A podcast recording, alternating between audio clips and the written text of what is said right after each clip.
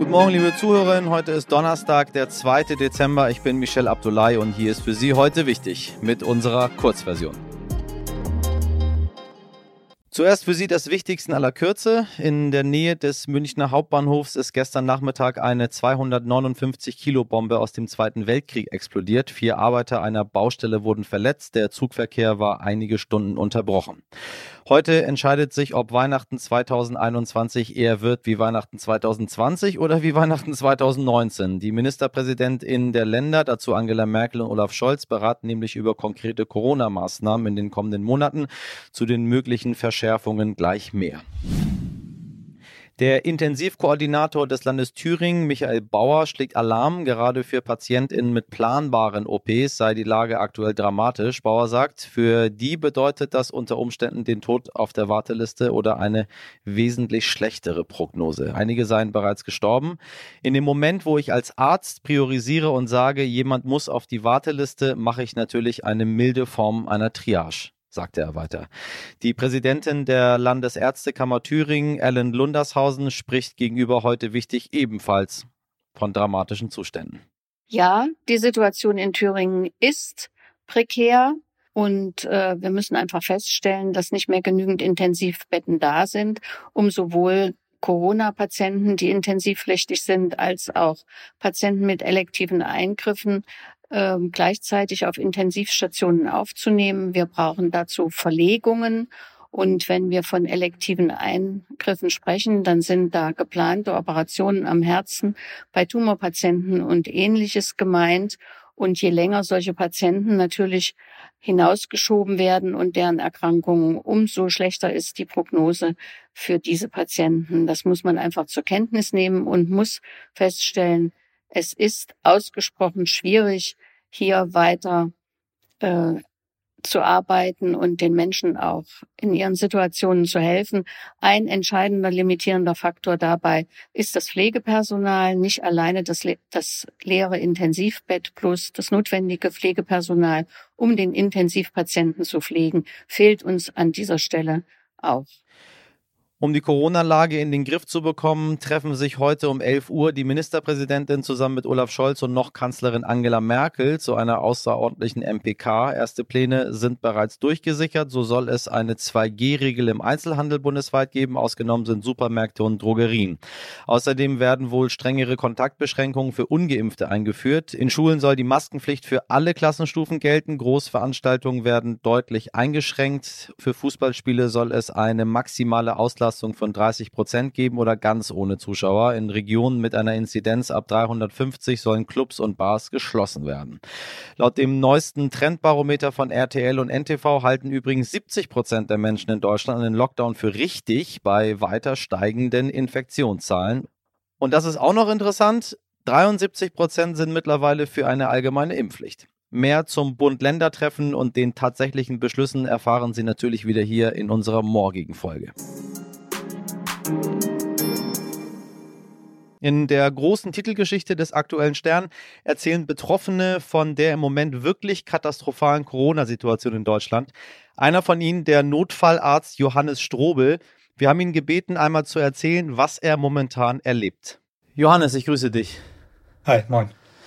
Äh, wie sieht dein Alltag momentan aus? Anstrengend. Anstrengend, ne?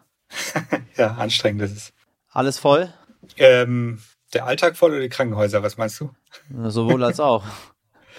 ja, ist äh, sowohl als auch tatsächlich. Also ähm, Alltag ist anstrengend, weil ja viel passiert momentan. Es ist irgendwie viel Bewegung in der Corona-Problematik.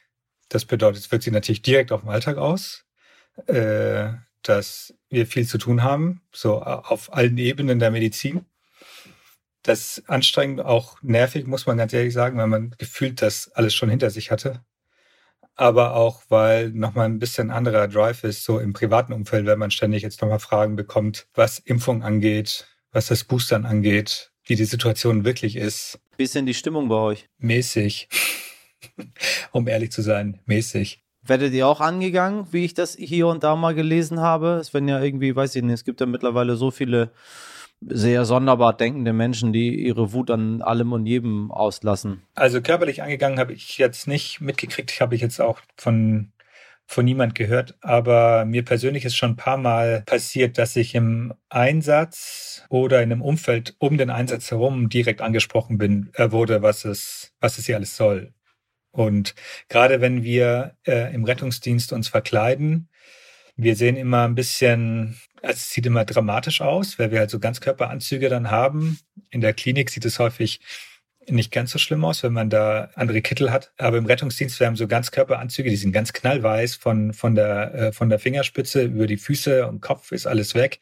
Und das sorgt dann immer schon für ein bisschen ein Hilau, wenn man jetzt durch ein Mehrfamilienhaus so stapft und jemand irgendwie aus dem vierten Stock runterträgt. Und da ist mir schon ein paar Mal passiert, dass dann irgendwelche blöden Kommentare sollen, äh, kommen, was das denn soll und ob man, ob man jetzt wirklich da so einen übertriebenen Aufwand machen muss. Oder wir wurden mal vor der Notaufnahme, nachdem wir einen Patienten abgeliefert haben, in dem Fall sogar zufälligerweise eine Corona-Patientin, die extrem, wirklich extrem schlecht war, die, irgendwie Mitte 40 Jahre alt, ähm, mussten wir in ein künstliches Koma versetzen und gerade in der Notaufnahme abgeliefert, die ging direkt auf die Intensivstation. Ähm, ist jetzt ein Jahr her, aber äh, die hat das gut überstanden und dann kamen wir eben raus und dann wurden wir direkt direkt angesprochen von jemand, ob das nicht alles Fake ist, ob das das doch alles übertrieben und ähm, was wir davon halten. Und wenn man dann gerade mitgekriegt hat, was diese Patientin in dem Fall gerade durchmacht, auf was für einer Messerschneide die sich bewegt, das ist richtig frustrierend. Ähm, und ich muss sagen, ich bin dann da ungeduldig. Also ich kläre immer auf, fleißig. Ich erzähle zur Impfung was. Ich versuche zu den Hintergründen der Erkrankung was zu erzählen. Ich empfehle immer den Podcast von Drosten zum Beispiel, weil er wahnsinnig aufklärend ist.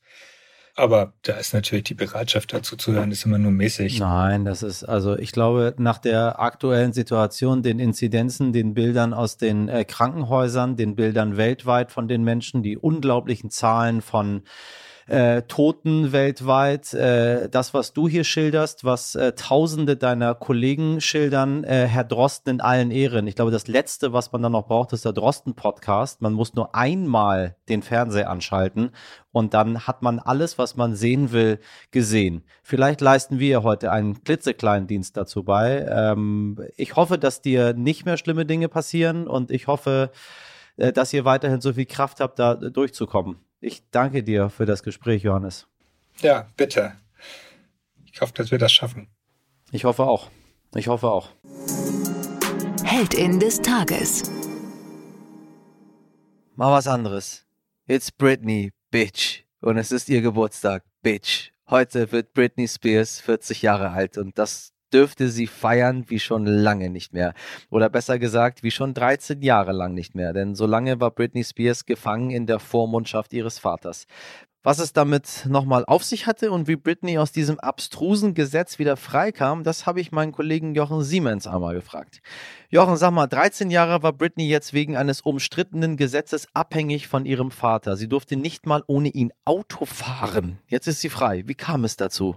Also, dass Britney Spears jetzt nach 13 Jahren wieder in Freiheit ist und die Vormundschaft beendet wurde, hat sicherlich auch damit zu tun, dass im, im vergangenen Jahr schon der Vater angedeutet hat, dass er diese Vormundschaft nicht weiter äh, übernehmen wolle und damit auch das, dem Gericht sozusagen den Grund gegeben hat, ähm, ihn daraus sozusagen auch zu entlassen. Hinzu kommt natürlich, dass Britney Spears, wie wir ja alle wissen, vor Gericht äh, eine sehr, sehr lange Rede gehalten hat, wo sie sehr ein, eindrücklich und sehr beeindruckend auch geschildert hat, was eigentlich mit ihr da passiert ist, mit was für Medikamente sie genommen hat, was für, die sie nicht nehmen wollte, was für Therapien sie gemacht hat und in welcher Unfreiheit sie gelebt hat, 13 Jahre lang. Das heißt, 13 Jahre lang kein Auto fahren, nicht das Geld ausgeben, was man selbst verdient hat und die Kinder, die sie hat, nicht immer sehen zu können und das auch, und wenn dann nur unter Einschränkungen dass diese ganze Geschichte und Britney Spears Auftreten am Ende die Richter davon überzeugt hat, dass diese Frau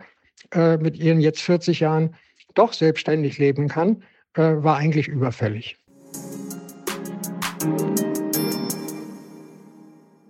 Schluss aus, fertig. Das war's für heute, zumindest mit der Kurzversion. Falls Sie noch nicht genug von uns haben, folgen Sie uns, empfehlen Sie uns weiter, schreiben Sie uns gerne jederzeit unter heute wichtig stern.de mit dem, was Ihnen wichtig ist. Ich wünsche Ihnen einen schönen Donnerstag und machen Sie was draus. Von Herzen, Ihr Michel Abdullahi.